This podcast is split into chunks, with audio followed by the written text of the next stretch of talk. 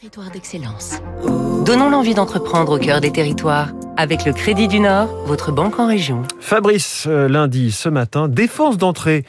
On est dans la serrurerie haut de gamme. Sa spécialité depuis 130 ans, les serrures haute sécurité, celles qu'on va retrouver sur des sites à risque, les centrales nucléaires, les zones sensibles des grands aéroports, les pharmacies d'hôpital, les banques, le milieu carcéral.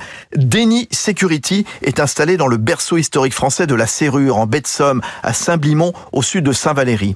Denny comme Charles Denny, son fondateur, un quincailler parisien. 800 clés sont fabriquées par jour et lorsque l'une d'elles est créée, Personne à l'usine ne sait quel en est le client. Chaque modèle est conservé depuis 1890. Il faut imaginer que certaines serrures ont des cylindres de 1 mètre de long, dotés de 9 points de fermeture et pesant une vingtaine de kilos.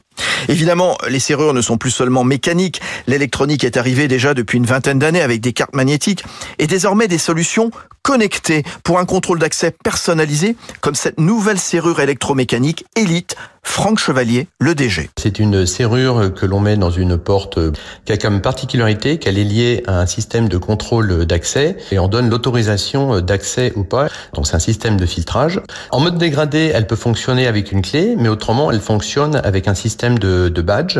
Euh, on pourrait même aller, euh, si on le souhaite, d'ouverture de porte par un système de smartphone. C'est ce qu'on appelle les serrures, euh, les serrures connectées. Oui, ouvrir avec le téléphone portable, procédé qui se développe de plus en plus pour les particuliers comme les entreprises, spécialement avec le Covid pour ne plus rien toucher.